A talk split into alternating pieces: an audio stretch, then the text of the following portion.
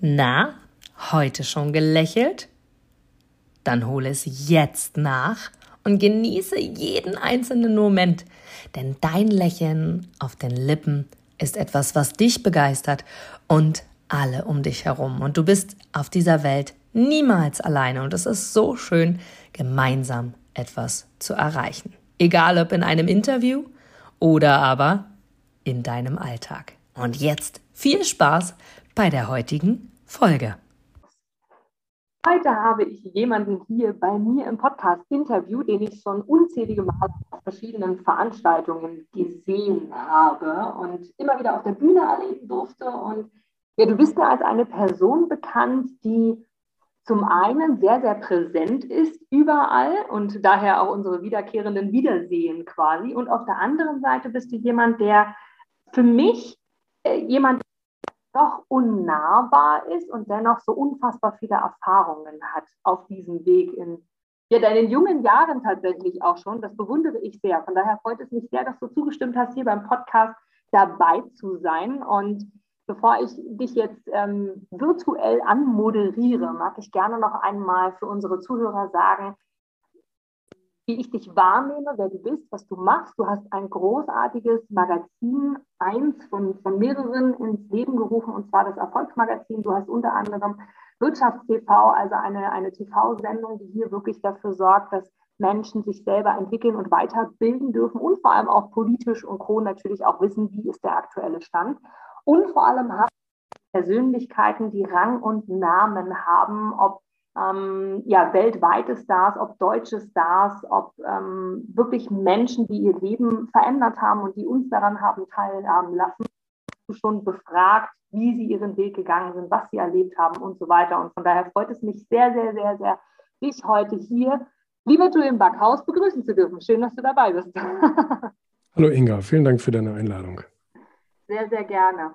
Und ich habe den Podcast Smile Vivid Soul gegründet zum Thema Mut zum Glücklichsein, weil ich festgestellt habe, dass es ganz, ganz oft in der Gesellschaft gerade allgemeine Wesensfrage gibt. Wer bin ich eigentlich? Wo will ich hin? Und was ist meine Aufgabe hier? Und da mag ich dir als erstes, Julian, eine Frage stellen, die ich wirklich sehr, sehr liebe, weil sie sehr tiefgründig ist. Und zwar, was ist für dich oder was bedeutet für dich Glück? Mm, für mich bedeutet Glück natürlich das zu tun, was ich mir schon immer gewünscht habe. Da entfaltet sich bei mir wirklich ein Glücksgefühl und ähm, das ist für mich gleichbedeutend auch mit Erfolg. Also beide Begriffe stehen bei mir sehr, sehr eng zusammen, wenn nicht sogar das gleiche bedeutend, also Glück und Erfolg. Und das, also mit dieser, mit dieser Definition gehe ich so durchs Leben. Mhm. Okay. Du hast jetzt gerade gesagt, es ist ein Gefühl. Beschreib mal dieses Gefühl. Was ist denn Glück für dich vom Gefühl? Ach naja, also du hast es vorhin gesagt, ich ähm, bin eher ein distanzierter Typ. Also über meine, über meine Gefühlslage würde ich jetzt gar nicht öffentlich würde ich jetzt gar nicht unbedingt öffentlich reden. Also natürlich habe ich irgendwelche Werte äh, in mir, äh, die, die ich ausleben möchte und die dann für mich auch ein Glücksgefühl bedeuten, wenn ich sie ausleben kann. Und ähm, ja, so gehe so geh ich da durchs Leben. Hm. Nun hatte ich ja auch schon angedeutet, dass du mit ganz, ganz vielen verschiedenen Persönlichkeiten gesprochen hast. Ich mag es wirklich, du hast ja von Arnold Schwarzenegger über Dieter Bohlen, über wen nicht alles an Rang und Namen hatte, ähm, mit Ihnen schon gesprochen. Mir geht es heute tatsächlich mehr um die Person Julian. Jetzt hast du gerade schon gesagt, ja, du bist eher distanziert, was das angeht. Dennoch interessiert mich, wie bist du darauf gekommen, den, dem Impuls zu folgen, wirklich dran zu bleiben, um diese Persönlichkeiten auch wirklich? Also setzt du dich morgens hin mit deinem Kaffee und überlegst dir, ach Mensch, ich würde gerne mal den und den interviewen, für welches Format auch immer, was du gemacht hast? Oder wie, wie kommt es dazu, zu diesem Impuls, dass du sagst, dieses jetzt glücklich machen, wenn ich mit dem wirklich ein Interview gehen könnte? Also es gibt grundsätzlich zwei Impulse, die ich da folge. Einer ist wirklich sehr, sehr grundlegend und ähm, der hat sich schon entwickelt. Da war ich 17, 18, habe ich begonnen, Biografien und Sachbücher über erfolgreiche Persönlichkeiten zu lesen, weil mich das immer fasziniert hat, ähm, dass man ja von deren Lebenswegen lernen kann.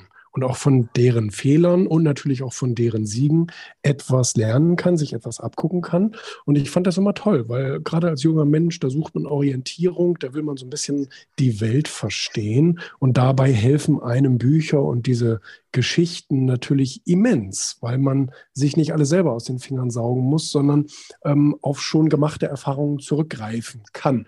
Und deswegen habe ich das immer wahnsinnig spannend gefunden, dann auch im echten Leben erfolgreichen Persönlichkeiten so ein bisschen über die Schulter zu schauen, beziehungsweise denen äh, die richtigen Fragen zu stellen. Und das hat sich dann eben auch so ein bisschen beruflich rauskristallisiert, als ich dann 2011 äh, mein erstes eigenes Magazin auf den Markt gebracht habe, das Sachwertmagazin. Und ähm, auch da haben wir erfolgreiche Personen ähm, dann eben aus diesem Wirtschaftsbereich gefragt. Das ist für mich ein Konzept, was total schlüssig ist. Wenn man etwas über Erfolg erfahren will, dann sollte man Leute fragen, die auch Erfolg gehabt haben oder auch haben. Und am besten auch schon lange. Also nicht Eintagsfliegen, sondern die den auch schon lange haben. Du hast eben zwei Persönlichkeiten angesprochen. Die, die Begegnungen haben mich auch wirklich nachhaltig äh, inspiriert, ob das jetzt Arnold Schwarzenegger oder Dieter Bohlen war. Und ähm, diese Leute haben ja schon seit 30, 40, 50 Jahren eben ihren Erfolg ähm, durchexerziert. Und ähm, ja, ebenso eine gewisse Kontinuität da äh, gezeigt. Und zum anderen, ja, es, dieses Sinnbild stimmt, was du gesagt hast. Morgens ähm, betreibe ich einfach viel Recherche. Ähm, das heißt, das ist zum einen äh, persönlich sehr angenehm, aber auch beruflich ähm, nutzbar, dass ich morgens einfach wirklich sehr viele Zeitungen und Magazine durchforste und schaue, was ist in der Welt gerade so los. Ähm, ist für mich der Vorteil, dass ich daraus, äh, daraus sozusagen ein sehr langes Frühstück machen kann.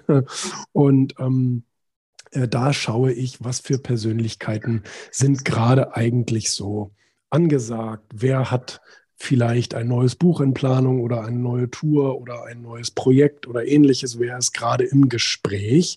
Und diese Persönlichkeiten, die wollen wir natürlich auch versuchen aufzugreifen. Und dann beginnt ja, wie du schon gesagt hast, so ein bisschen die Disziplin und, und die harte Arbeit, weil äh, die warten natürlich nicht auf mich, sondern ähm, ich muss mich dann schon auch wirklich anstrengen und auch über Jahre dranbleiben. Einen davon hast du schon genannt, Dieter Bohlen. Ich glaube, ich war sechs oder sieben Jahre an ihm dran, bis irgendwann dieses Gespräch in Hamburg mal stattgefunden hat. Und so bin ich an anderen noch dran. die sind immer noch nicht, äh, die sind immer noch nicht real geworden. Und ähm, es gibt natürlich auch schnelle Zusagen. Auch, auch, auch da hatte ich schon, schon sehr, sehr oft Glück, dass ich eben irgendwelche deutsche oder Weltstars ähm, relativ schnell vor die, vor die Flinte gekriegt habe. Sehr, sehr spannend. Okay. Was ist dein Antrieb dahinter, wirklich daran zu bleiben? Zum einen sagst du, du hast jetzt gesagt, Dieter Bohlen war mehrere Jahre tatsächlich dein Ziel und auch dein Durchhaltevermögen, was du bewiesen hast, dran zu bleiben, bis du ihn gesprochen hast. Hm, gibt es da einen Punkt, wo du sagst, okay, das ist der Grund, warum ich da dranbleibe, aufgebe, war einfach nur, ich habe das Ziel, mit ihm zu sprechen, reicht ja bei vielen nicht aus, um dieses Durchhaltevermögen zu haben. Nee, bei vielen reicht das nicht aus. Ich bin zum Glück nicht viele. Ähm, und ja. äh, das, das, das, das ist eine, eine, der, ähm, eine der Begründungen. Also es gibt immer 20 Prozent, der Leute, die an etwas dranbleiben und die Erfolg haben wollen. Und es gibt die 80 Prozent, die schnell wieder aufgeben und zum Mittelmaß zurückkehren. Da gehöre ich zum Glück nicht zu, muss ich aber auch sagen, das ist einfach meine, meine Einstellung von Geburt an. Da bin ich jetzt irgendwie nicht ähm, da muss ich nicht hart für trainieren oder so, irgendwie dran zu bleiben, sondern ähm, ich mache das einfach gerne. Und ich bin einfach ein geduldiger Mensch und, und ähm, das hilft mir auch dabei, dass ich nicht so eine kurze Lunte habe, sondern dass ich da wirklich ein Marathonläufer bin, auch in allen anderen Bereichen meines Lebens. Und ähm, ja, das ist wahrscheinlich die Antwort darauf. Sehr schön. Das ist also der Antrieb, da wirklich dran zu bleiben, das, was du willst, auch wirklich dann. Ich will Erfolg haben und ähm, ich bleibe so lange da dran, bis ich ihn habe. Das ist für mich eine ganz einfache, ganz einfache Erkenntnis, genau. Sehr schön. Ist diese Eigenschaft für dich manchmal schwierig? Nee, die ist für mich zum Glück nicht so schwierig, aber für andere ist sie sehr schwierig. Also andere Leute mhm. sind wahnsinnig schnell demotiviert, die setzen sich ein Ziel, ähm, fallen ein, zwei Mal bei dem Versuch auf die Nase und geben dann auf. So, der Durchschnitt in, ich weiß gar nicht, ob es weltweit ist, der Durchschnitt der Menschen ist ein Versuch pro Ziel. Und das ist natürlich wirklich wenig, das ist viel zu wenig. Deswegen haben auch die meisten Leute ja keinen Erfolg. Das ist ja nachweislich so. Und ähm, äh, das ist aber schade und das ist gleichzeitig auch die Erklärung. Also die Leute, die wagen es nicht oft genug, weil sie mit der Enttäuschung einfach nicht leben können. Und ähm, das hat dann mit Selbst, Selbstwertgefühl äh, und so weiter zu tun, was dann einfach zu niedrig ist. Und je öfter man dann Misserfolg hat, je, je kranker wird dieses Selbstwertgefühl oder je geschwächter wird das. Und deswegen äh, lassen die Leute es nicht auf einen dritten, vierten und fünften Versuch ankommen. Und deswegen werden sie im Endsweg natürlich auch nie erfolgreich, weil welcher Erfolg wird sich beim ersten Versuch einstellen? Auch da hilft die Literatur, die gibt dir dann die Antwort, das passiert so gut wie nie. Und ähm, also selbst ein Lottospieler, der, der sechs Richtige im Lotto hat, hat wahrscheinlich schon 15 Jahre einen Lottoschein ausgefüllt, bis er dann mal irgendwann gewinnt. Also selbst beim Thema Glück äh, muss man einfach sagen, das stellt sich nur dann ein, wenn man dranbleibt. Sehr, sehr schön. Jetzt hast du sehr oft und auch am Anfang schon erwähnt, dass das Thema Erfolg extrem wichtig ist, dass du Erfolg quasi gleichstellen würdest. Fast sagtest du mit dem Wort Glück. Was bedeutet für dich denn Erfolg? Also wie definierst du Erfolg, auch wenn du andere Personen siehst? Also für mich persönlich definiere ich das so, dass ich morgens gerne aufstehe und abends äh, glücklich ins Bett falle. Also ja, dass ich, dass ich nicht zwischendurch die, das Gefühl habe, oh Mann, schon wieder Montag und ach nö, habe ich ja gar keinen Bock drauf und so weiter und so fort. Ähm, es gibt sicherlich Aufgaben in meinem Alltag, die machen mir nicht so viel Spaß, die versuche ich möglichst zu delegieren, bin ich ganz ehrlich, weil ich so viel in meinem Stärkenbereich arbeiten will wie möglich. Und ich glaube, da passiert einfach das Beste langfristig, wenn ich das tue, was ich ähm, wirklich richtig, richtig gerne tue und was ich dementsprechend auch gut mache. Und alles andere versuche ich zu delegieren. Und ähm, ähm, auf der anderen Seite ähm, ist natürlich die allgemeine Version, dass wenn jemand so lange an seinem Erfolg dranbleibt, auch Dieter Bohlen ist da wieder ein gutes Beispiel, deswegen bin ich auch so lange dran geblieben, daran es war es mir einfach wert, einen Menschen zu treffen und kennenzulernen, der sich über Jahre hinweg ähm, Misserfolg erlaubt hat, bis er irgendwann Erfolg hatte. Und das finde ich wirklich ähm, beachtenswert. Jemand, der in seiner Jugend von der Musikbranche träumt und sich auf die Bühnen stellt, sich ausbuhen lässt, sich mit faulen Eiern bewerfen lässt und von, später dann von den Managern sagen lässt, du bist kein guter Musiker, geh bloß weg mit deinen Demo-Tapes, wir wollen dich einfach nicht haben. Jemand, der dann trotzdem an seinen Traum so glaubt und sagt, ich möchte aber in der Musikbranche meine berufliche Zukunft finden, der dann da dran bleibt und sich diese Misserfolge ja, die über sich ergehen lässt und natürlich auch weiterhin an sich arbeitet und eben natürlich sich auch weiterentwickelt, das ist auch ganz klar. Ähm, das ist für mich einfach ein großartiger Erfolg.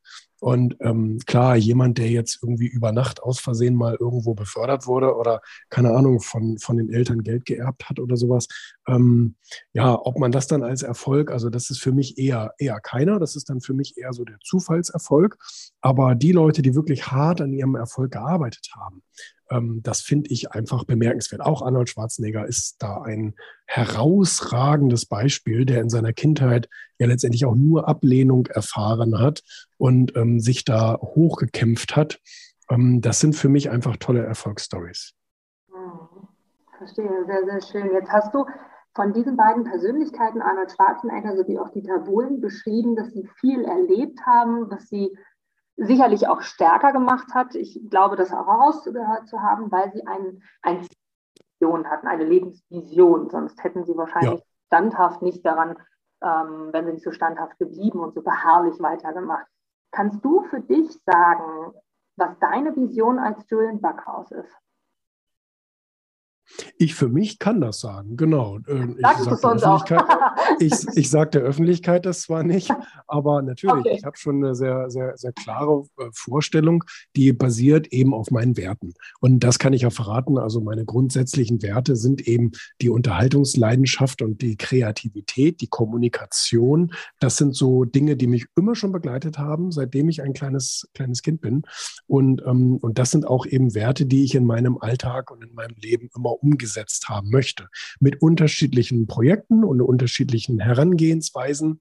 Ähm, das heißt, das Thema Unternehmertum ich sage jetzt mal so als geschlossenes ähm, Konstrukt ist natürlich die eine Sache, wo ich, wo ich das ausleben kann mit meinen Mitarbeitern und mit meinen Kunden und mit meinen Geschäftspartnern und allem drum und dran, aber natürlich auch so im ganz normalen Leben, äh, gut, in Anführungsstrichen normales Leben, wenn ich jetzt auf einer Bühne stehe und mit Menschen spreche oder irgendwie Bücher schreibe und so weiter, da, auch da kommt ja diese, diese Leidenschaft immer wieder zum Tragen. Und ähm, jeder von uns hat ja hoffentlich auch langfristige Ziele, die habe ich natürlich auch und auch kurzfristige Ziele, weil sonst werden auch die langfristigen nichts. Und, ähm, und da bin ich immer ganz, ganz äh, fleißig dabei.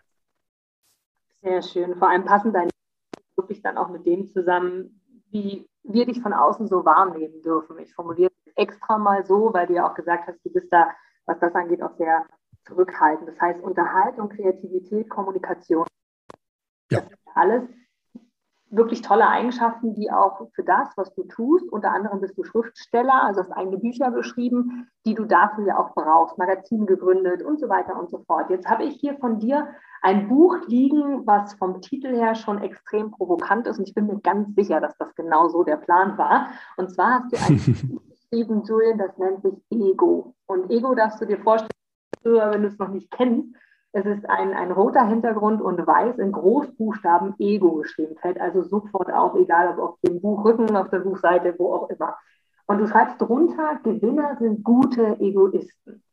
Wie oder besser, warum ist dieses Buch entstanden? Was ist der Inhalt? Das ist ein sehr, sehr, sehr, sehr interessantes für mich, die immer glaubte, nie ego-getrieben zu sein. sehr, sehr schönes Buch. Wie ist es dazu gekommen? Warum hast du dies in dieser Form und in dieser Art vor allem geschrieben? Ähm, gute Frage. Warum habe ich das eigentlich geschrieben? Ich habe in den letzten 10, 15 Jahren eben mit extrem erfolgreichen Leuten so zu tun gehabt und habe mich natürlich dabei immer gefragt, was ist hier eigentlich der rote Faden? Und ähm, was haben diese Menschen alle gemeinsam? Was haben überhaupt so diese ganzen übererfolgreichen gemeinsam? Und das hatte ich ja auch im vorherigen Buch ähm, Erfolg, was Sie von super erfolgreichen lernen können, schon so ein bisschen ergründen wollen. Und bei Ego fiel mir einfach auf, hey, diese Leute sind durch sich selbst getrieben. Und ähm, sie haben einfach eine egoistische Vision von sich und ihrem Leben. Und das geht ja auch gar nicht anders. Also man ist ja nur eine Person. Man ist ja eben nun mal nicht irgendwie ein Querschnitt der Gesellschaft, sondern man ist nun mal ein Individuum. Und dieses Individuum, das hat eben bestimmte Werte, bestimmte Vorstellungen, bestimmte Ziele. Und wer sich darauf konzentriert, man sagt ja, der Erfolg liegt in der Konzentration. Also wenn ich tausend Sachen mache, dann werde ich wahrscheinlich in keiner dieser Sachen erfolgreich. Wenn ich eine Sache mache, dann werde ich wahrscheinlich erfolgreich. Wenn ich mich also auf das Projekt Ich konzentriere, ähm, dann kann das auch erfolgreich sein. Und ähm, dieses, diese, dieser Begriff, also das, das war etwas, was mir dabei aufgefallen ist, dass es da sozusagen eine Dissonanz gibt zwischen der öffentlichen äh, Wahrnehmung und der eigentlichen, ja, dem, dem, dem eigentlichen ähm, vorgehen. Nämlich öf öffentlich sagt man immer, Ego ist böse, Egoismus ist doof und so weiter. Aber wenn man die Geschichten im Einzelnen betrachtet, dann haben alle Leute sich auf sich selbst konzentriert. Da steht dann immer sowas wie, ich habe mich nicht an außen orientiert, die Kritiker waren mir egal, ich habe auch irgendwie in meinem Umfeld, ähm, ja, habe ich Leute beiseite geschafft, die mir da irgendwie im Weg standen und all solche Dinge. Und ähm, so ist das auch.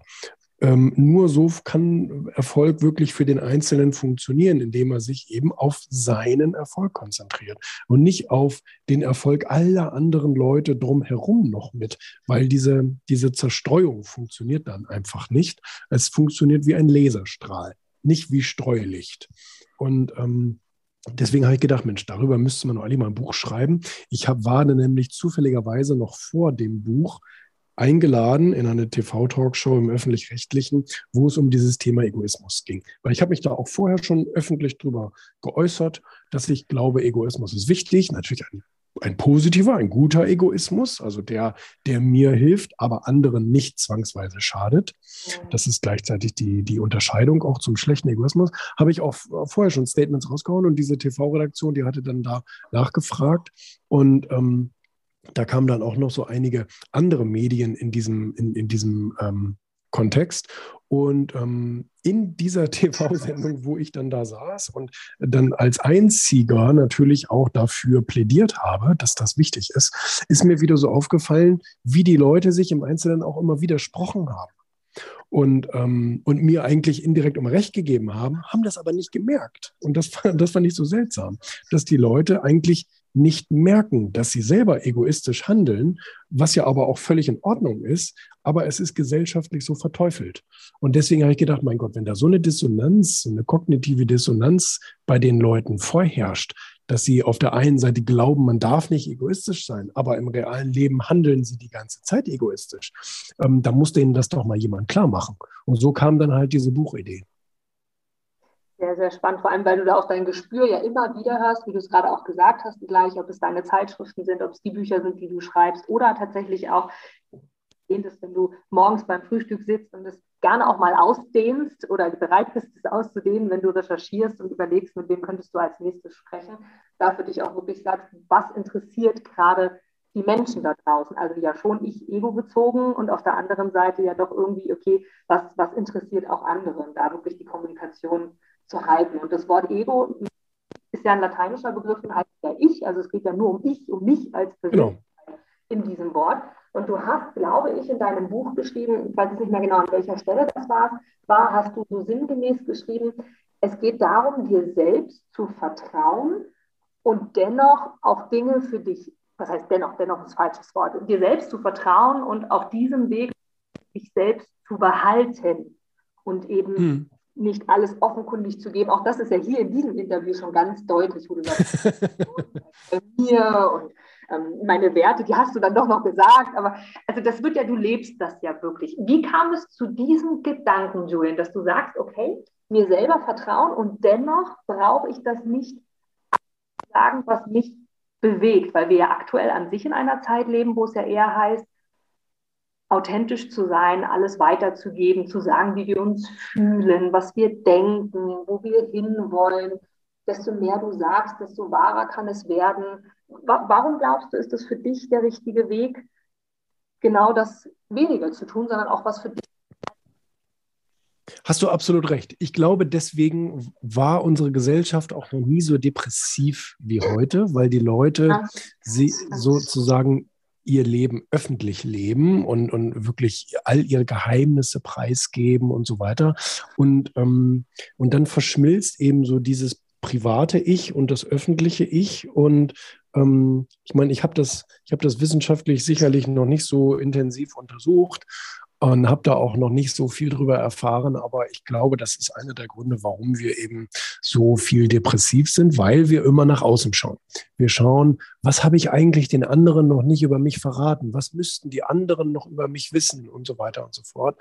Und ähm, dabei äh, vergessen wir wieder den den Blick auf unsere eigene Stärkung und versuchen es wieder immer allen anderen recht zu machen und unser Gesicht öffentlich zu zeigen und, und unsere tiefsten Geheimnisse und so weiter und so fort. Ähm, ich glaube, das muss man nicht. Ich glaube, das setzt einen auch unter einen sehr, sehr öffentlichen Druck, ähm, was wiederum zu falschen Entscheidungen führt, weil man die ganze Zeit denkt, werde ich anderen damit gerecht? Passt das zu dem, was ich gestern gesagt habe hm, und überhaupt und sowieso und darf ich mich das trauen, dann, weil Leute scheitern ja immer öffentlicher. Ähm, das ist auch etwas, was ich bei Prominenten sehr stark sehe. Also jemand, der sehr prominent ist und in dessen Privatleben sehr viel geforscht wird, sozusagen, der scheitert natürlich auch extrem öffentlich. Und ähm, da gehört auch wirklich eine sehr starke Persönlichkeit dann dazu, das zu überstehen.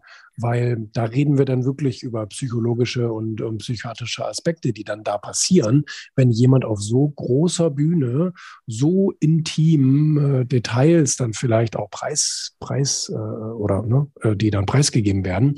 Ähm, das finde ich schon immer sehr bewundernswert auch wenn Leute so stark sind und diese öffentliche Peinigung ähm, dann überstehen. Auch da können wir wieder einen, Dieter Bohlen oder Arnold Schwarzenegger ähm, zum Beispiel nehmen, ähm, die sich ja auch in manchen ähm, äh, Situationen nicht so gut unter Kontrolle hatten. Und das wurde dann alles komplett öffentlich. Und die Menschen wissen auf einmal die, die düstersten Geheimnisse von dir. Und ähm, dass, äh, dass Leute aber mittlerweile dem nacheifern und sagen, ich will irgendwie alle meine persönlichen keine Ahnung, äh, Fehltritte und so weiter irgendwie da öffentlich breitreten, ähm, finde ich schon, finde ich schon ambitioniert. Da muss man natürlich wieder den Unterschied machen zu zu Fehlern zu stehen, also auch Charakterschwächen öffentlich preiszugeben.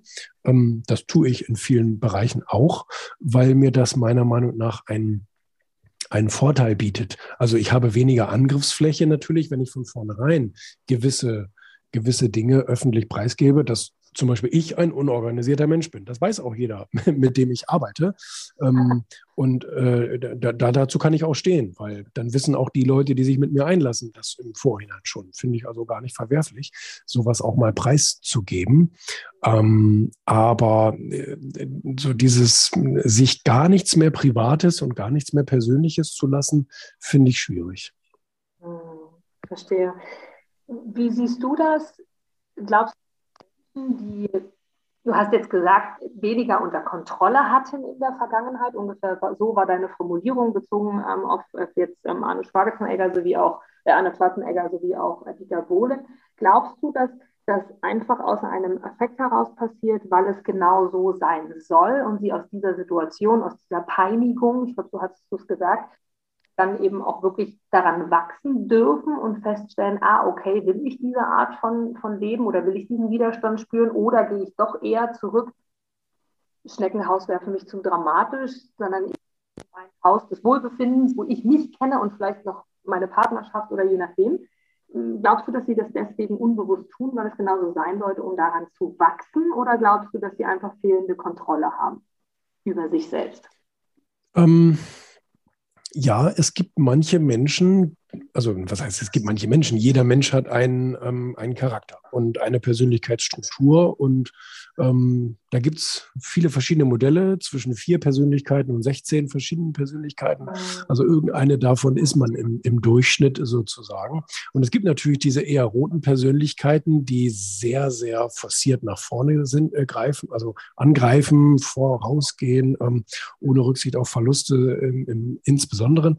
Und ähm, die haben teilweise eine kurze Lunte. Ja, also die, die, ähm, die, die sind sehr impulsgesteuert teilweise und ähm, verdanken einen Großteil ihres Erfolges genau dem, verdanken aber auch viele ihrer misslichen Lagen auch dieser Impulsivität.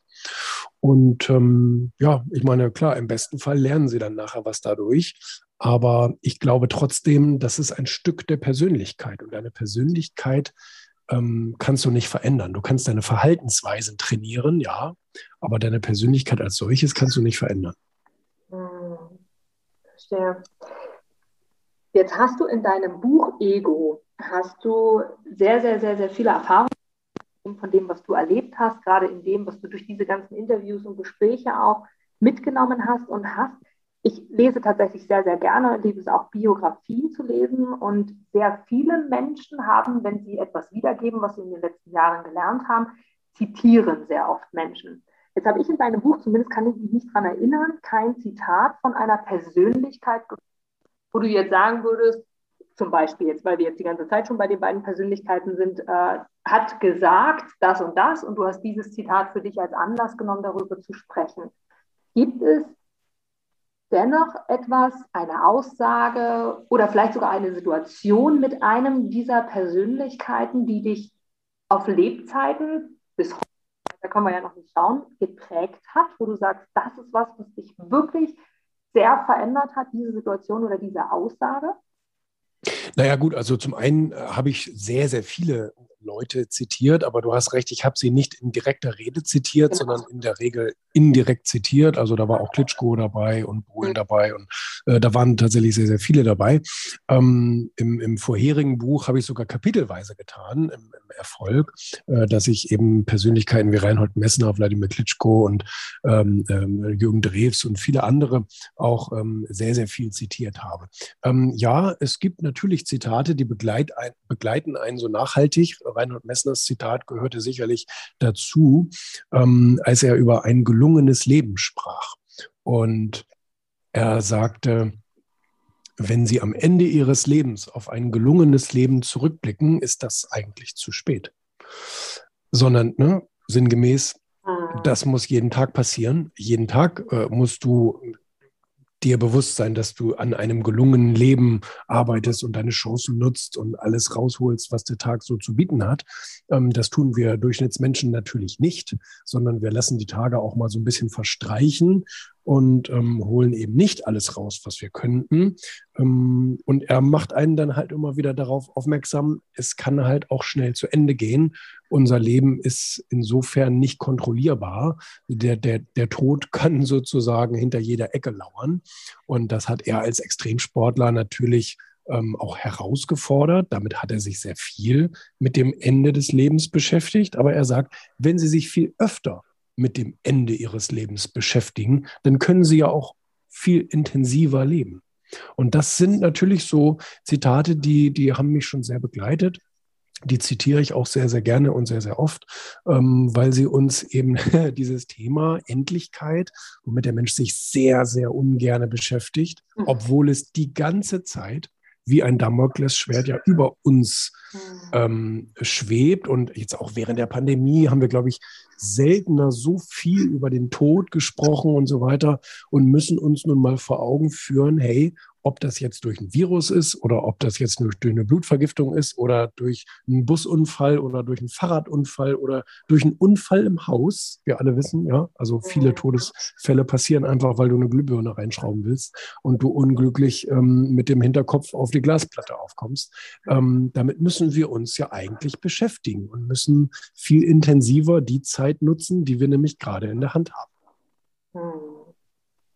Für dich selbst, Julian, die Zeit nutzen, die wir in der Hand haben. Wir können jeden Tag neu entscheiden, dass das immer wieder in aller Munde ist und jeden Tag wirklich die Entscheidung treffen, diesen Tag einfach wunderbar zu machen. Es muss jetzt nicht immer der Beste sein, aber in diese Richtung. Reflektierst du für dich sehr regelmäßig, ob der Weg, den du gehst, für dich ganz persönlich der richtige Weg ist? Oder hast du schon mal einen Entscheidepunkt gestanden, zu sagen, okay, jetzt darf ich neu justieren? Ähm, also ich versuche das auf täglicher Basis zu machen. Ich schreibe mir ja jeden Tag auch so meine Ziele und meine, meine Grundvorstellungen, die schreibe ich mir jeden Tag auf ein Blatt Papier. Und daran, bei diesem Prozess, und das, das ist, glaube ich, das Wichtige, daran, an diesem Prozess reflektiere ich ja, bin ich dem jetzt eigentlich schon näher gekommen? Bin ich eigentlich in der richtigen Richtung unterwegs? Oder ähm, äh, habe ich da gestern schon wieder eigentlich den ganzen Tag das Gegenteil getan? Und das hilft mir persönlich sehr und das hilft mir auch mehr, als würde ich das nur einmal im Jahr zu Silvester machen. Ähm, weil dann habe ich 364 Tage sozusagen vergeudet.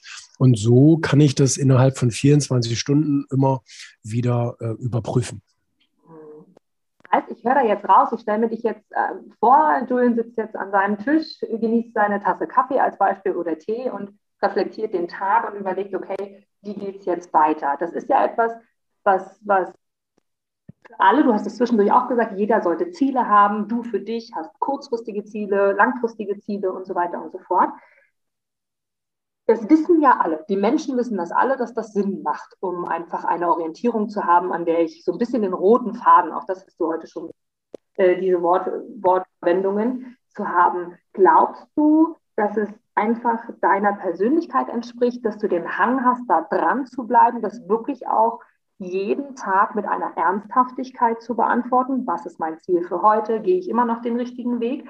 Oder glaubst du, dass das ein antrainierter Werdegang ist, den du anderen würdest? Weil viele ja wissen, eigentlich sollte ich Ziele haben, doch setzen sie sich nicht, weil sie nicht dranbleiben oder weil sie sich in Frage stellen oder sagen, ach, wird schon irgendwie.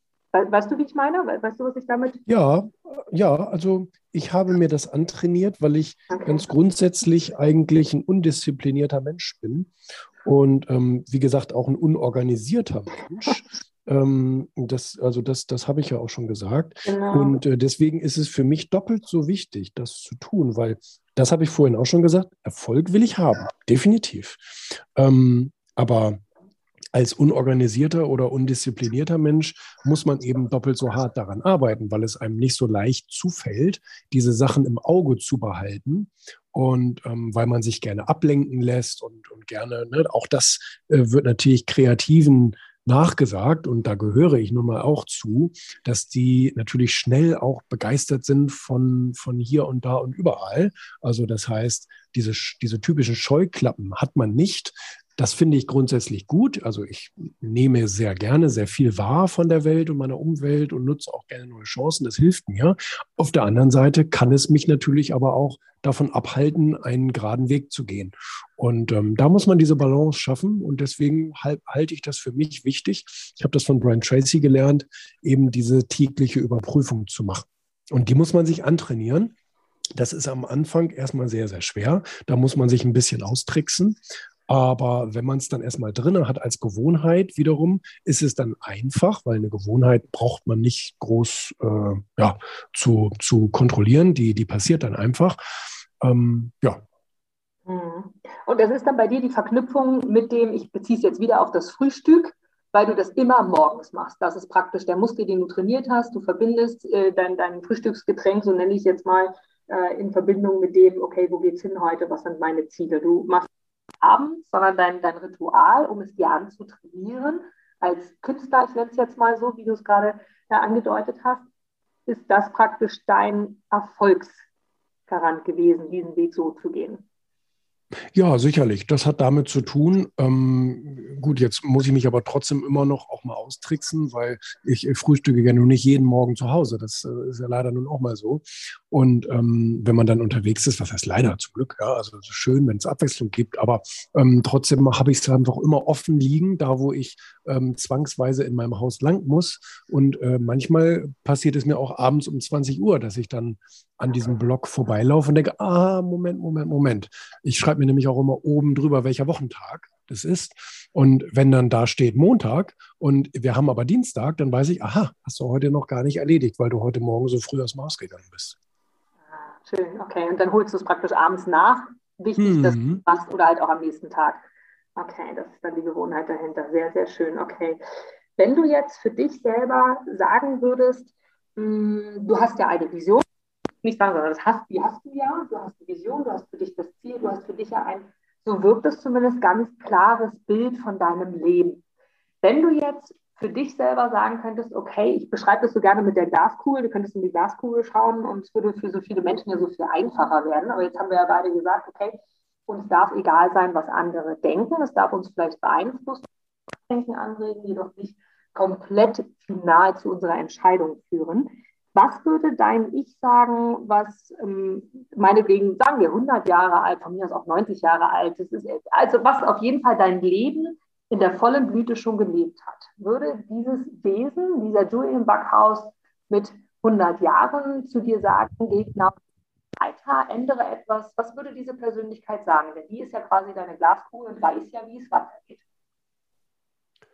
Ähm, ja, die würde höchstwahrscheinlich sagen, äh, mach so weiter, weil ähm, sonst würde einem das Leben ja nicht so passieren, wie es passiert. Also ich gebe dir recht natürlich, es gibt Leute, die sollten definitiv einige Dinge ändern, wenn sie denn erfolgreicher werden wollen würden.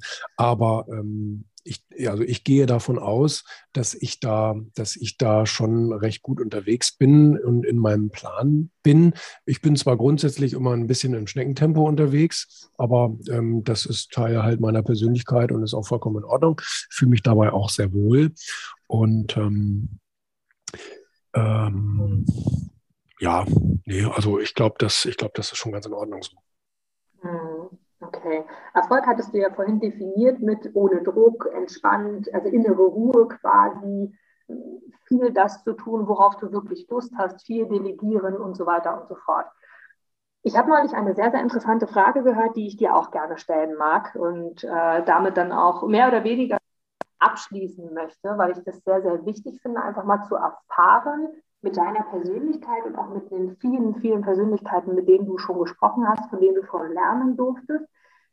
Hm, wenn du jetzt die Chance hättest, vor einem großen Publikum, und Publikum kennst du ja, wenn wir jetzt wirklich den größten, ich weiß gar nicht, das größte Event, was ist eines der größten Events wahrscheinlich, ich, ähm, ein Sportevent, jetzt komme ich nicht drauf, sagt man, ein amerikanisches Sportevent. Egal, du hast eine Bühne, wo wirklich Millionen von Menschen, Milliarden von Menschen zuschauen, egal ob persönlich live vor Ort. Und ich fand die Frage so, so toll.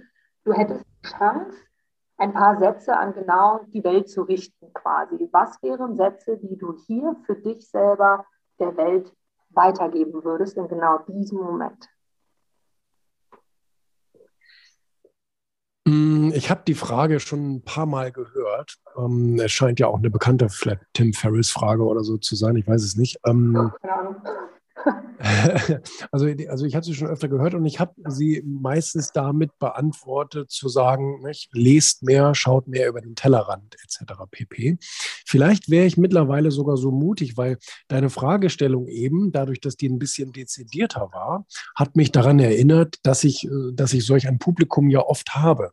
Mhm. Wenn ich zum Beispiel irgendwie im Fernsehen auftrete oder wenn ich irgendwie in einem Magazin oder in einer Zeitung auftauche, die eine Millionenauflage hat, ähm, dann, dann hören diese Botschaft ja ein paar Millionen Menschen. Und auch mein, mein, ähm, mein Videoformat, mein tägliches Backhaus Daily und so weiter, wird ja übers Jahr hinweg ähm, auch von einer Viertelmillion Leute angehört und angeschaut. Also da kommen ja, da kommen ja sehr große Reichweiten zusammen. Und auch wenn ich bei anderen dann vielleicht mal im, im, in größeren Podcasts und so weiter auftrete. Ähm, und dann würde ich vielleicht mittlerweile auch sogar sagen, ähm, sowas wie folgt mir und meinen Aussagen auch auf täglicher Basis. Also holt euch ein Buch von mir oder schaut euch mal meine, meine äh, Videos an oder äh, ähnliches, weil ich glaube, es ist mit einem Satz einfach nicht getan. Wer, wer glaubt, ach, ich kann mir diese ganzen, also ich habe bis heute bestimmt 1600 äh, Bücher oder Sachbücher, Biografien und so weiter äh, gelesen. Und wer dann aber glaubt, ja, aber jetzt, jetzt möchte ich mir diese Arbeit mal ganz gerne sparen. Äh, sag mir doch einfach mal eine Sache, die im Leben wichtig ist. Dann denke ich immer so, puh, ähm, weiß ich nicht, ob dir das wirklich hilft. Und ich, und, und ich ähm, ähm, stelle diese, diese Aussage jetzt wirklich gerne mal auch in Frage, auch wenn ich das vorher noch nicht getan habe. Ist es damit getan, jetzt zu sagen, ja, schau mal mehr über den Tellerrand, du kannst alles erreichen, wenn's du, wenn du es nur willst oder bla bla bla. Ähm, das stimmt sicherlich auch für sich, aber nur dieser eine Satz wird, glaube ich, ein Leben nicht verändern, sondern diese 1600 Bücher, die werden es vielleicht tun oder die ähm, 100 Vorträge, die du dir angehört hast oder ähnliche Sachen. Ne? Oder, oder die, die ähm, wenn ich das jetzt mal die letzten 15 Jahre zurückrechne, die ähm, 365 Mal im Jahr mal 15 Jahre oder 16 Jahre, die ich mir jetzt meine Ziele aufschreibe, die werden einen großen Unterschied gemacht haben. Also die Arbeit, die Disziplin, die tägliche Disziplin am Erfolg zu arbeiten, die macht wahrscheinlich einen größeren Unterschied, als wenn ich ähm, jemandem jetzt sage, ja, schau mal ein bisschen mehr über den Tellerrand oder ne, die Welt ist größer als deine vier Wände. Weil es somit praktisch die Persönlichkeit an sich ist. Und damit sind wir alle, das hatten wir ja schon hier. Jeder ist für sich selber in dieser Kombination. Auch wenn es viele Menschen gibt, das fällt mir in letzter Zeit immer öfter auf, die sehr ähnlich optisch aussehen, sind wir ja trotzdem grundlegend unterschiedlich. Mhm. Wir identisch ja. wären optisch, sind wir persönlich mindestens in einem Punkt völlig unterschiedlich. Sehr, sehr, mhm. sehr schön. Wirklich ganz toll. Das ist jetzt meine letzte Behauptung. Ich bin gespannt, was du dazu sagst. Würdest du dich selbst als Wissensvermittler benennen, dass das deine, deine, deine Leidenschaft, ich nenne es jetzt bewusst mal so, ist wirklich zu sagen, Wissen auf, Erfahrungen auf?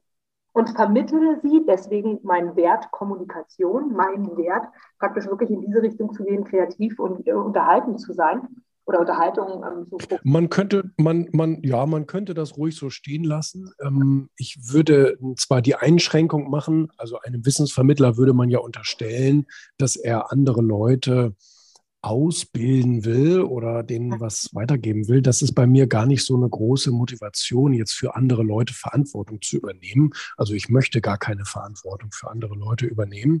Ähm, aber äh, grundsätzlich kann man das natürlich rein faktisch so stehen lassen, weil das ist etwas, was ich tue. Ich bringe natürlich Informationen in die Welt, ganz klar. Auch wenn sicherlich der Antrieb dahinter mehr die, ähm, mehr die Unterhaltung ist als solches.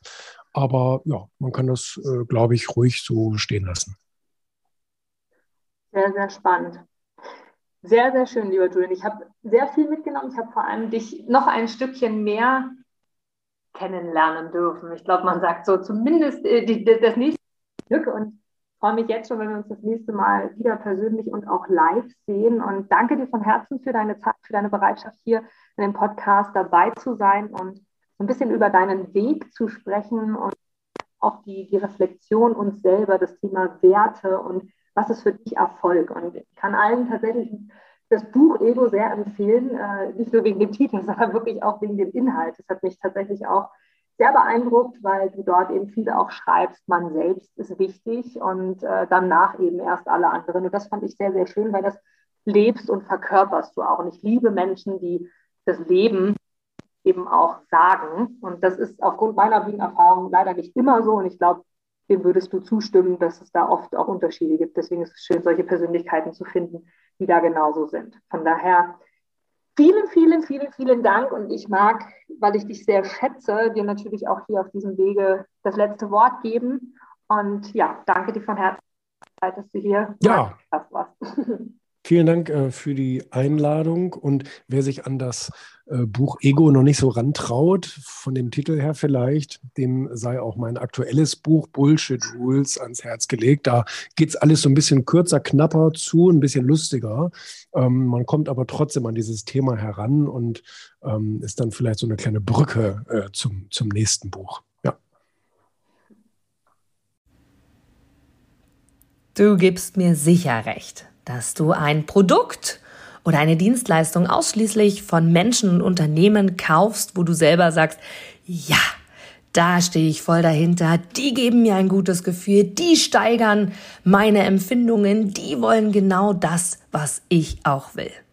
Von daher, denke zurück an deine Anfänge und schaue, dass du mit einem Interview, mit einem Powerbank-Interview für dich und dein Unternehmen alles rausholst. Denn Du, ich, alle anderen da draußen, wir sind alle Kunden.